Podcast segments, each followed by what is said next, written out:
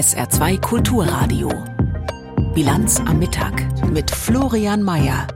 Bund und Länder haben sich auf neue Regeln in Sachen Migration und Asylpolitik geeinigt. Wir sprechen gleich im Detail darüber.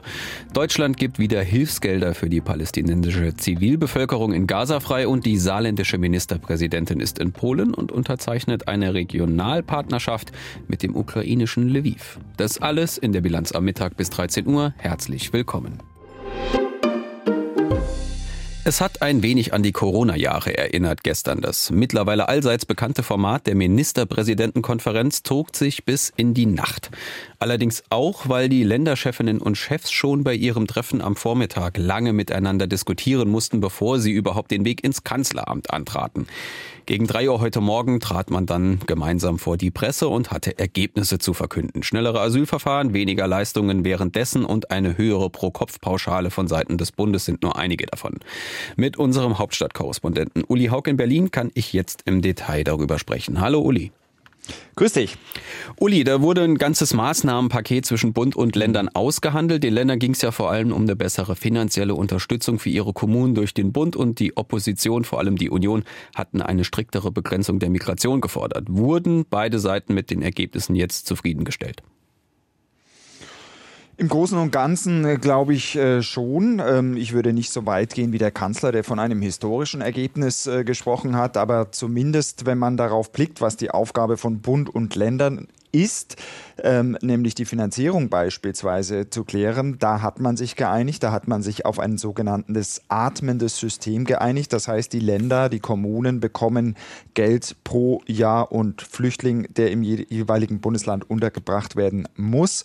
Da hat man sich auf 7.500 Euro pro Kopf geeinigt und äh, das ist ungefähr in der Mitte dessen, was auf der einen Seite die Länder und auf der anderen Seite der Bund äh, ursprünglich bereit gewesen sind äh, zu geben oder zu fordern. Insofern klassischer Kompromiss und auch äh, bei den Leistungskürzungen ähm, hat man Dinge vorgenommen, äh, die beide Seiten ähm, gut finden und das gilt ebenso für das, äh, die sogenannte Bezahlkarte, die eingeführt werden soll. Also es soll ja keine Bargeldleistungen mehr geben, sondern eine Bezahlkarte für Migranten und ähm, da, das wollte man im Vorfeld und da wollte man auf Seiten der Länder auch den Bund mit im Boot haben. Das scheint offensichtlich geklappt zu haben. Diese finanziellen Zusagen jetzt mal im Blick. Ähm, du hast schon einige mhm. genannt, die Pro-Kopf-Pauschale. Es gibt noch eine Abschlagszahlung von 1,75 Milliarden Euro. Sozialleistungen erst nach 36 statt wie bisher nach 18 Monaten. Mhm. Ist das tatsächlich dann auch eine spürbare Entlastung für die Länder? Wirkt das schnell? Lässt das auf sich warten? Also das Schwierige bei solchen Ergebnissen ist immer, dass äh, wir das letztlich äh, seriös erst auf der Zeitachse beurteilen können. Also auch beispielsweise, ob diese Leistungskürzungen, also dass die reguläre Sozialhilfe erst nach 36 und nicht mehr äh, wie bisher nach 18 Monaten gezahlt wird, tatsächlich abschreckende Wirkung hat. Das ist natürlich äh, viel Klein-Klein, viel Detaillösung und insgesamt auch in Kombination mit der Bezahlkarte sollen eben äh, die sozialen Bedingungen härter werden und dadurch eben möglicherweise illegale Migration gestoppt werden. Stand heute einen Tag oder ja, wenige Stunden nach diesen Beschlüssen kann ich das ehrlich gesagt nicht seriös äh, beantworten, ob das tatsächlich äh, die illegale Migration reduziert. Die Union hatte ja im Vorfeld eine Migrationsobergrenze gefordert. Das ist verfassungs- und EU-rechtlich schwierig. Das Grundgesetz müsste dafür geändert werden. Wenig überraschend wurde diese Grenze dann ja auch nicht verkündet. Ist die Union, ist CDU-Chef Friedrich Merz, der, der ja besonders viel Druck gemacht hat, trotzdem zufrieden? Ist man da jetzt einen Schritt näher am sogenannten Deutschlandpakt?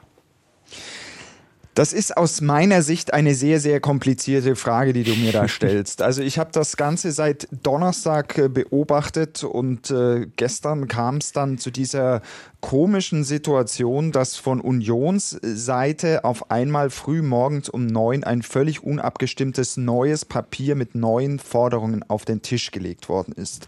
Und wir konnten bis heute nicht klären, ob das abgestimmt passiert ist zwischen Friedrich Merz und ähm, Henrik Wüst, den Ministerpräsidenten von Nordrhein-Westfalen, oder ob Henrik Wüst da möglicherweise auf eigene Rechnung gehandelt hat. Ähm, das sind so ein bisschen die Hintergedanken, die hier eine Rolle spielen. Ähm, mit diesen Vorschlägen beispielsweise zu einer Drittstaatenregelung, also das Asylverfahren in Drittstaaten außerhalb Europas, ähm, stattfinden mhm. sollen, hat äh, Wüst März ein bisschen den Wind aus den Segeln genommen. Also es stehen jetzt in diesem Abschlusspapier einige Punkte, die braucht März nicht mehr mit dem Kanzler verhandeln. Ähm, Wüst hat ihn aus meiner Sicht so ein bisschen die, Brot, äh, die Butter vom Brot genommen und der Kanzler hat sich da, dann, dann natürlich einfach hingestellt und hat gesagt, jawohl, das ist ein historisches Ergebnis. Also irgendwie ist Herr Merz nach dieser Nacht ein bisschen ins Abseits geraten, weil wirklich zum Verhandeln braucht Scholz jetzt äh, den Oppositionsführer aus meiner Sicht nicht mehr. Das Thema hat ja auch innerhalb der Regierungskoalition immer wieder für Zündstoff gesorgt. Kommt damit jetzt vielleicht ein bisschen Ruhe in das Ganze nochmal rein? Auch hier ähm, sehe ich Dinge nach dieser Nacht, äh, wo ich mich frage, dass es eher für Unruhe sorgen könnte. Also mich hat das schon gewundert, äh, dass ein Winfried Kretschmann, grüner Ministerpräsident aus Baden-Württemberg, der zwar als sehr pragmatisch gilt, auf einmal mit der Union stimmt und eben diese Asylverfahren in Drittstaaten will. Also da ist die Parteilinie der Grünen eine doch etwas andere, muss man sagen. Und die haben ja auch noch ein Partei Parteitag.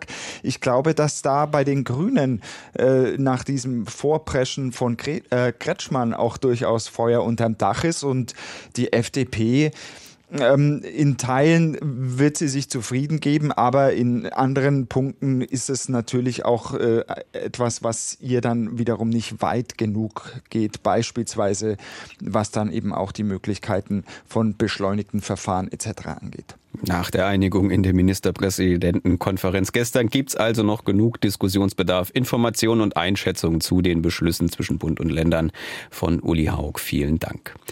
Im Saarland ziehen CDU und SPD zumindest teilweise eine positive Bilanz aus dieser gestrigen Konferenz. Denise Friemann aus der SR Politikredaktion hat die bisherigen politischen Reaktionen aus dem Saarland für Sie zusammengefasst. Die saarländische Ministerpräsidentin Rehlinger von der SPD zeigt sich zufrieden und spricht von wesentlichen Verbesserungen.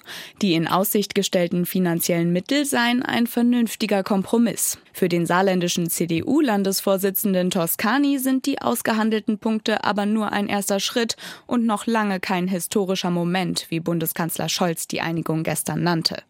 Es brauche deutlich mehr Maßnahmen, um die Migration wirksam zu bekämpfen. Außerdem sei jetzt schon klar, dass die vom Bund zur Verfügung gestellten Mittel für die Kommunen nicht ausreichen werden, so Toscani. Und die Ministerpräsidentinnen und Präsidenten hatten neben dem Thema Migration und Asylpolitik auch noch über andere Tagesordnungspunkte zu beraten. So wurden etwa rund 100 Regelungen vereinbart, um beschleunigte Planungsverfahren etwa im Wohnungsbau, im Verkehr oder dem Mobilfunkausbau auf den Weg zu bringen. Außerdem stand die Zukunft des Deutschland-Tickets auf der Agenda. So viel steht schon mal fest. 2024 soll es das Ticket weiterhin geben. Bundesverkehrsminister Volker Wissing von der FDP hat die Vereinbarung von Bund und Ländern begrüßt und vor Verunsicherung gewarnt. Ganz anders sieht das die Verbraucherzentrale. Sie kritisiert, dass es weiter keine Planungssicherheit gebe. Aus Berlin dazu Kai Clement.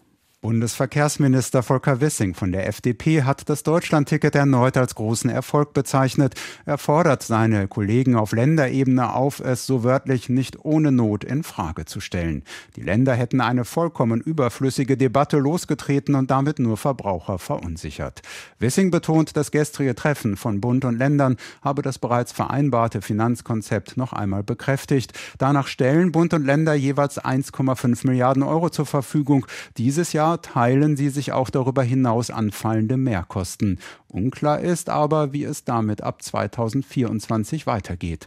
Als Übergangslösung wurde jetzt vereinbart, dieses Jahr nicht genutzte Gelder zu übertragen, um eventuelle Lücken zu stopfen. Außerdem wurde der Ball an die Verkehrsminister der Länder zurückgespielt. Die sollen ein Konzept für die Zukunft vorlegen. Aus Sicht der Verbraucherzentralen gibt es so aber keine Planungssicherheit. Das Gezerre um die Finanzierung gehe in die nächste Runde, sagte die Chefin des Bundesverbandes Ramona Popp. Zudem kämen womöglich womöglich Preiserhöhungen auf die Kunden zu. Die aktuell 49 Euro im Monat seien aber für viele bereits die Schmerzgrenze. Wissing dagegen erklärt, Zitat, der Bund stand und steht zu den finanziellen Verabredungen. Wir blicken wie so häufig in diesen Tagen nach Gaza und nach Israel. Am 7. Oktober, also genau vor vier Wochen, überfiel die Hamas ein israelisches Techno-Festival und richtete unter den Besuchern ein grausames Massaker an. Der Nahostkonflikt war mit diesem Tag zu einem erneuten Krieg zwischen Israel und dem Gazastreifen geworden. Seitdem kämpfen sich israelische Truppen in den Gazastreifen vor. Israel bombardiert das dicht besiedelte Palästinensergebiet. Auf beiden Seiten steigen die Opferzahlen unaufhörlich und es ist auch kein Ende in Sicht. Jan-Christoph Kitzler über einen Monat Krieg zwischen Israel und Gaza. Genau einen Monat ist der Terrorangriff der Hamas auf Israel nun schon her. Seit einem Monat trauert Israel um die 1400 Toten des Überfalls. Und die Angehörigen bangen um die verschleppten Geiseln. Immer noch ist eine Viertelmillion Menschen in Israel zu Vertriebenen geworden. Sie haben das Gebiet rund um den Gazastreifen verlassen und auch viele Ortschaften im Norden an der Grenze zum Libanon, denn auch dort wird geschossen, auch dort sterben weiterhin Menschen. Seit einem Monat läuft auch der Krieg im Gazastreifen. Israels Armee sagt, sie habe seitdem rund 12.500 militärische Ziele angegriffen. Dabei sind inzwischen mehr als 10.000 Menschen getötet worden, darunter über zwei Drittel Frauen und Minderjährige. Das berichten die Vereinten Nationen unter Berufung auf Zahlen der Hamas. Mehr als 45 Prozent der Gebäude im Gazastreifen sind demnach zerstört oder schwer beschädigt. Mehr als 1,5 Millionen Menschen sind innerhalb des Gazastreifens zu Binnenvertriebenen geworden. Auch im Süden gibt es für sie keine Sicherheit. Auch dort greift Israel Ziele an und die humanitäre Lage wird immer prekärer, weil zu wenig Hilfslieferungen in den Gazastreifen kommen. Naila Shawa, eine Mitarbeiterin der Hilfsorganisation Oxfam, berichtet von der Situation, die sie im Süden des Gazastreifens erlebt. Uh, in Nusayrat und Der al-Bala geht das Essen aus. Gestern sind die Jungs raus, um Nachschub einzukaufen, aber es gab nichts. Kekse oder Bohnen aus der Dose, etwas Käse, grundlegende Dinge. Jetzt gibt es nichts außer Reis. Die Nudeln gehen auch zur Neige. Und trotz der massiven Schläge der israelischen Armee immer noch werden Raketen auf Israel aus dem Gazastreifen und im Norden abgefeuert. Mehr als 9000 bisher. Rund 8500 Mal gab es seit Kriegsbeginn Raketenalarm in insgesamt 570 Ortschaften. Das hat das Sicherheitsgefühl vieler Israelis nachhaltig erschüttert. Auch in diesen Tagen geht das weiter, während die Bodenoffensive ausgeweitet wird und in Gaza-Stadt, dem größten Ballungsgebiet, der Häuserkampf läuft. Ohad Chemo, ein Analyst, der für den israelischen Fernsehsender Channel 12 arbeitet, hat Zweifel an den Erfolgsmeldungen der israelischen Streitkräfte. Ich habe keine Anzeichen dafür gesehen, dass die Hamas bereits zerbricht. Wir müssen unterscheiden zwischen dem zivilen Gazastreifen, wo wir einen Punkt erreicht haben, an dem wir noch nie waren, und der militärischen Hamas. Die Palästinenser berichten von bisher 10.000 Toten, aber Anzeichen dafür, dass sich die Hamas in einer Krise befindet, sind nicht erkennbar. Auch nach einem Monat heißt es, dieser Krieg wird lange dauern, Monate. Und die Überlegungen für die Zeit danach sind noch nicht besonders konkret. Israels Premier Netanyahu steht unter wachsendem Druck. Es läuft eine Diskussion über seine persönliche Verantwortung an dem Überfall der Hamas. Kritiker sagen, seine in Teilen rechtsextreme Regierung habe in den vergangenen Monaten die falschen Prioritäten gesetzt. Auch deshalb hat er nun erstmals von einer Langzeitperspektive für Gaza gesprochen. Uh, für alle, die nicht den Weg der Hamas fortsetzen, setzen wollen. Ich denke, dass Israel für eine unbestimmte Zeit weiterhin die gesamte Sicherheitsverantwortung haben wird. Denn wir haben gesehen, was passiert, wenn wir die nicht haben. Dann erleben wir eine Explosion der Hamas auf einem Niveau, das wir uns nicht vorstellen können. Was das bedeutet, ist noch nicht klar. Und vorher muss Israel den Krieg gewinnen gegen eine Terrororganisation in dicht besiedeltem Gebiet. In der Hoffnung, dass es nicht auch noch im Norden mit der Hisbollah, die den Süden des Libanon kontrolliert, zur großen Eskalation kommt. Unterdessen reißen die internationalen Bitten und Aufforderungen an Israel, eine humanitäre Waffenpause im Gazastreifen einzulegen, nicht ab. Deutschland wird nun mit Blick auf Hilfsgelder für die Zivilbevölkerung in Gaza den Stopp sämtlicher Geldflüsse in den Gazastreifen zurücknehmen. Das hat Entwicklungsministerin Schulze während ihrer Jordanienreise angekündigt. Nina Amin. Bereits zugesagte Gelder werden freigegeben, aber auch zusätzliche Mittel sollen fließen, insgesamt 91 Millionen Euro. Mit dem Geld soll das UN-Hilfswerk für Palästina-Flüchtlinge zunächst die Basisversorgung der vertriebenen Menschen im Gazastreifen aufrechterhalten, sagte Bundesentwicklungsministerin Svenja Schulze. UNRWA hat Mitarbeiterinnen und Mitarbeiter verloren. Sie sind in einer wirklich dramatisch unterfinanzierten Situation. Und deswegen werden wir jetzt nochmal helfen, damit Mitarbeiterinnen und Mitarbeiter weiterfinanziert werden können und damit die Arbeit, die weiterhin möglich ist, auch weitergehen kann. Bei einem Gespräch mit dem Chef des UN-Hilfswerks in Amman bezeichnete die SPD-Ministerin die Organisation als den wichtigsten Partner, um die Menschen im Gazastreifen zu versorgen. Nach dem Terrorangriff der Hamas auf Israel hatte das Bundesentwicklungsministerium zunächst alle Zahlungen ausgesetzt, um zu überprüfen, dass kein Geld an die islamistische Hamas fließt. Angesichts der wachsenden Not der Zivilbevölkerung im Gazastreifen wurde laut Schulze das UN-Hilfswerk für Palästina-Flüchtlinge dabei vorrangig geprüft und nun die Gelder freigegeben. Künftig sollen mit deutschen Entwicklungsgeldern Sanitäranlagen, Notunterkünfte und auch die Trinkwasserversorgung der vertriebenen Menschen im südlichen Gazastreifen mitfinanziert werden. 12.45 Uhr in der Bilanz am Mittag auf SR2 Kulturradio. Wir sprechen gleich noch über die Reise der saarländischen Ministerpräsidentin nach Polen mit unserem Politikredakteur Janik Böffel. Zuvor noch die Nachrichtenmeldungen von Stefan Eising. Der ukrainische Staatschef Zelensky hat sich gegen eine Präsidentenwahl in seinem Land im kommenden März ausgesprochen. In einer Videobotschaft sagte er, Wahlen seien wegen des Krieges nicht angebracht. Alle Ressourcen des Staates und der Ukrainer sollten für den Sieg über Russland eingesetzt werden. Die Ukraine müsse jetzt Einigkeit zeigen und dürfe sich nicht in politischen Debatten verlieren. Wegen des Krieges waren bereits die für Ende Oktober vorgesehenen Parlamentswahlen ausgefallen. Nach der umstrittenen Pro-Palästina-Demonstration am vergangenen Wochenende in Saarbrücken läuft bisher kein offizielles Ermittlungsverfahren der Staatsanwaltschaft. Die Behörde teilte dem SR mit, die maßgeblichen Sachverhalte würden zurzeit rechtlich gewürdigt. Einzelheiten könne man nicht nennen. Unterdessen hat ein Bürger aus Dillingen Strafanzeige erstattet. In der Anzeige, die dem SR vorliegt, verweist er auf Fotos von Plakaten, die bei der Demonstration gezeigt worden seien. Darauf sei unter anderem der Holocaust verharmlost worden. Im Saarland gibt es morgen beim Landesbetrieb für Straßenbau einen ganztägigen Warnstreik. Dazu aufgerufen haben die Gewerkschaft Verdi und der Beamtenbund. Hintergrund sind die Tarifverhandlungen für den öffentlichen Dienst der Länder. Die zweite Verhandlungsrunde in der vergangenen Woche war ohne Ergebnis geblieben. Die Gewerkschaften fordern ein Lohnplus von 10,5 Prozent, monatlich jedoch mindestens 500 Euro mehr Einkommen. Die Tarifgemeinschaft der Länder hat das als zu viel zurückgewiesen. Die dritte Verhandlungsrunde ist für den 7. Dezember geplant. Die Handschuhe, die der Saarbrücker Torwart Tim Schreiber beim Pokalsieg gegen Bayern München getragen hat, kommen ins Deutsche Fußballmuseum. Wie das Museum in Dortmund mitteilte, werden die Handschuhe Teil der Dauerausstellung. Zur Begründung hieß es, Schreibers starke Leistung habe wesentlich zum 2 zu 1 Sieg des ersten FC Saarbrücken gegen Bayern München beigetragen. Der erste FC Saarbrücken habe damit Geschichte geschrieben.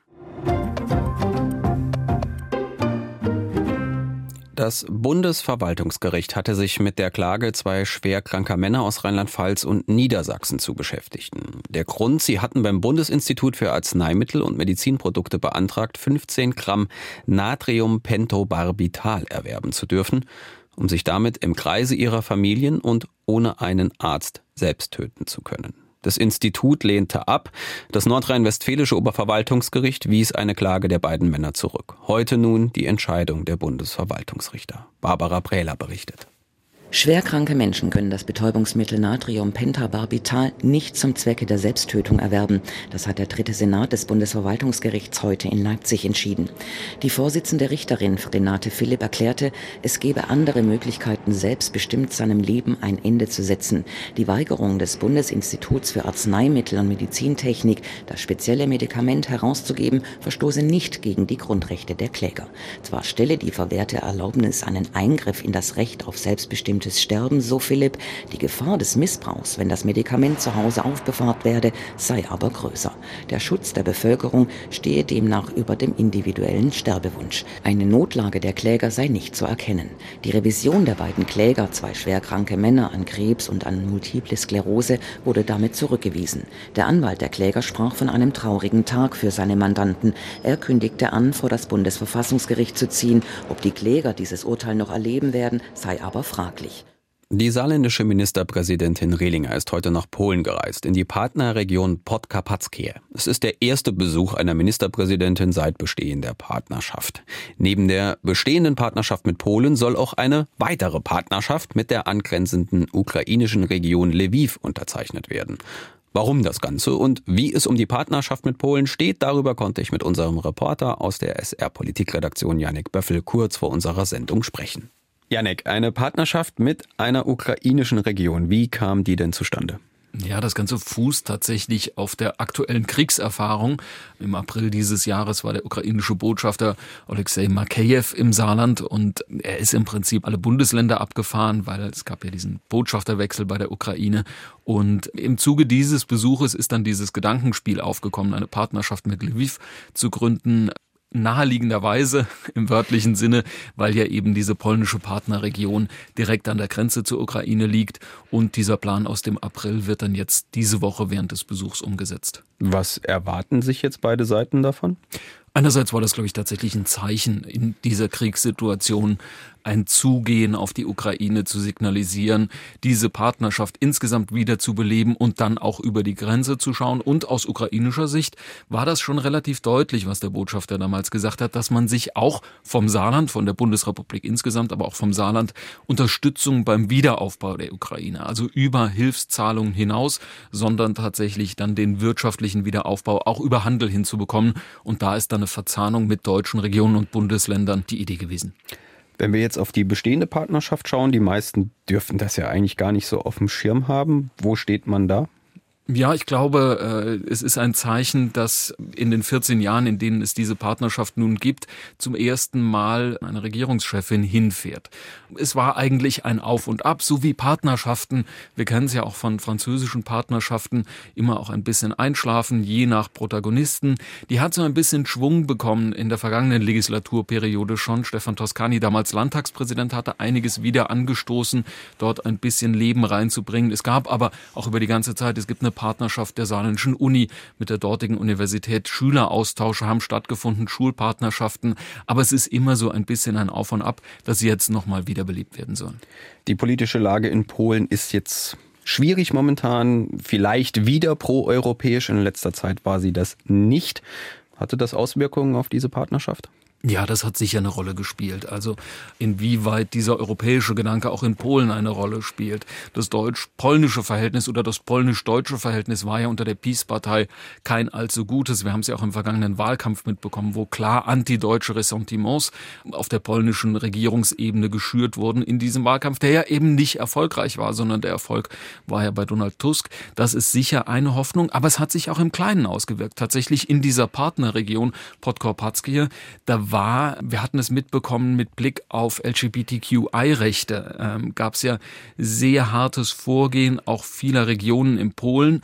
Auch diese Partnerregion ist zur LGBT freien Zone erklärt worden von der dortigen Regionalregierung. Und das hat schon zu Verstimmungen auch auf saarländischer Seite geführt. Es gab einen Austausch darüber, dass man das nicht gutheiße. Das hat also diese Situation, diesen Austausch mit der Partnerregion nicht unbedingt befördert. Und man hört schon raus aus der saarländischen Landesregierung, dass die Hoffnung schon da ist, dass jetzt mit diesem Wahlergebnis, dass da die proeuropäische Ausrichtung und dieser europäische Austausch auf polnischer Seite wieder in den Fokus rücken kann.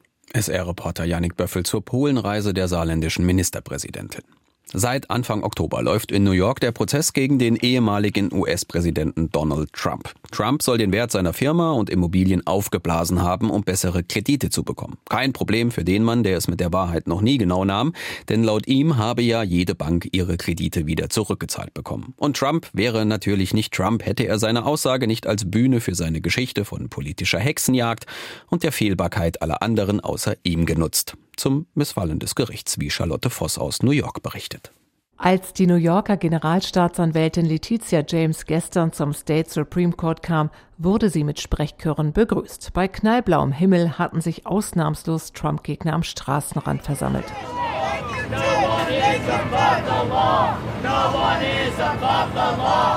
Sie riefen Danke, Trish, niemand steht über dem Gesetz. James gilt als tough. In dem von ihr angestrengten Zivilverfahren wegen Betrugs hat sie Donald Trump in den Zeugenstand gerufen. Dieser spricht seit Wochen von einer politisch motivierten Hexenjagd, äußert sich herablassend über das Gericht, wofür er bereits zwei Geldstrafen kassiert hat. Auf dem Weg zur Befragung sagte die erfahrene Generalstaatsanwältin ins ARD-Mikrofon. But at the end of the day, the only thing that matters are the facts Am Ende des Tages käme es nur auf die Fakten an und Zahlen würden nicht lügen. Trump selbst nahm den Hintereingang. Seine Ankunft verrieten einzig die Hubschrauber im Gerichtsviertel in Manhattan, die seinen Konvoi begleitet hatten.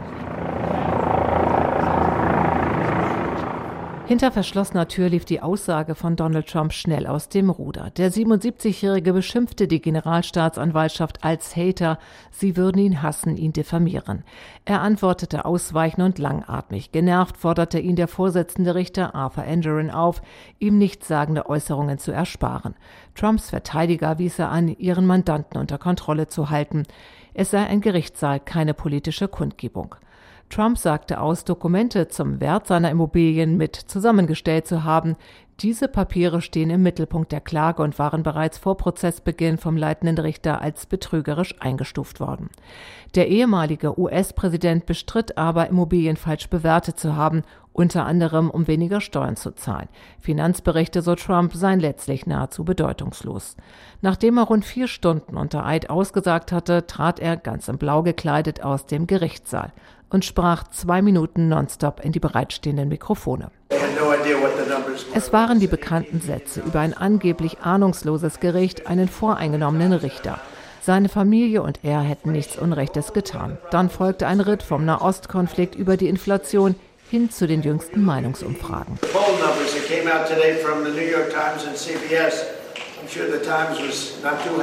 Der Republikaner will im kommenden Jahr wieder ins Weiße Haus einziehen und liegt in den Umfragen weiterhin vorne. Er konnte den Abstand gegenüber Präsident Joe Biden von den Demokraten weiter ausbauen. Kurz nach Trump verließ auch die Generalstaatsanwältin das Gericht. James zeigte sich gänzlich unbeeindruckt von den Anschuldigungen im Gerichtssaal und betonte, Trump, Trump habe sich im Zeugenstand auf Ablenkungsmanöver und Beschimpfungen eingelassen, aber sie lasse sich nicht einschüchtern, sie lasse sich nicht schikanieren. Der Fall gehe weiter. Die Anklage fordert 250 Millionen Dollar Geldstrafe und dass Trump sowie seine beiden erwachsenen Söhne im US-Bundesstaat New York nie mehr Geschäfte machen dürfen. Als letzte Zeugin in diesem Fall wird morgen noch Ivanka Trump gehört, die anders als ihre Brüder Donald Jr. und Eric keine Beschuldigte ist. Und wir schauen jetzt noch auf die Wetteraussichten. Es bleibt heute dicht bewölkt und regnerisch. Die Höchstwerte liegen bei 7 bis 11 Grad. In der Nacht zum Mittwoch dann überwiegen die Wolken. Es bleibt aber meist trocken bei 7 bis 4 Grad. Und der Mittwoch wird ein Mix aus Sonnenschein und Wolken, auch weitestgehend trocken bei 8 bis 12 Grad. Das war die Bilanz am Mittag mit Florian Mayer. Mikro hier folgt die Auslandspresseschau. Danach hat Sarah Sassou den SR2 Nachmittag für Sie. Dabei viel Vergnügen. SR2 Kulturradio. Auslandspresseschau. Viele Kommentare der internationalen Presse beschäftigen sich auch heute mit dem Krieg im Nahen Osten. El Publico aus Spanien glaubt, dass nur mit kompromissbereiten Führern eine Lösung des Nahostkonflikts möglich ist. Einen Monat nach dem abscheulichen Angriff der Hamas auf israelische Bürger wäre ein wenig Mäßigung angeraten. Ex-US-Präsident Obama und der EU-Außenbeauftragte Borrell haben die unbequeme Wahrheit ausgesprochen, dass wir alle in irgendeiner Weise mitschuldig seien. Die Tragödie im Nahen Osten sei das Ergebnis eines kollektiven politischen und moralischen Versagens, sagte Obama. Dieses Versagen sei Folge des mangelnden Willens, das Problem zwischen Israel und den Palästinensern zu lösen, fügte Borrell hinzu. Eine Lösung kann nur mit gemäßigten Anführern gefunden werden. Die sind in diesem Teil der Welt schwer zu finden, wie die Aussage eines israelischen Ministers zeigt, der den Abwurf einer Atombombe auf den Gazastreifen als eine Option bezeichnete. Zu einem anderen Thema. Die norwegische Zeitung Verdensgang kommentiert die Aussichten von US-Präsident Biden auf eine zweite Amtszeit. Ein Jahr vor der Präsidentenwahl in den USA sieht es für Biden düster aus. Die Umfragen sollten bei den Demokraten die Alarmglocken schrillen lassen. Besonders besorgniserregend ist, dass Trump in einer Handvoll Swing States vorne liegt, die die Demokraten vor drei Jahren gewonnen haben. Dass eine Mehrheit der Frauen weiterhin Biden vorzieht, hilft ihm wenig, wenn sich die größere Mehrheit der Männer Trump wünscht. In zwölf Monaten kann sich noch viel ändern, aber es steht außer Zweifel, dass Biden Probleme hat. Die Washington Post aus den USA befasst sich hingegen mit der Möglichkeit, dass es eine Alternative zu Trump als Präsidentschaftskandidat geben könnte.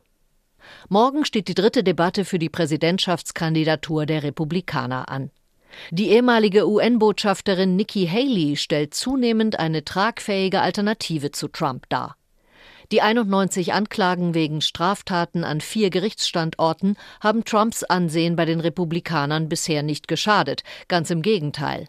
Aber Umfragen zeigen, dass sich das ändern könnte, falls er verurteilt wird. Haley könnte mit ihrem Beharren darauf, dass die USA die Ukraine und andere globale Verantwortlichkeiten nicht aufgeben, die richtige sein.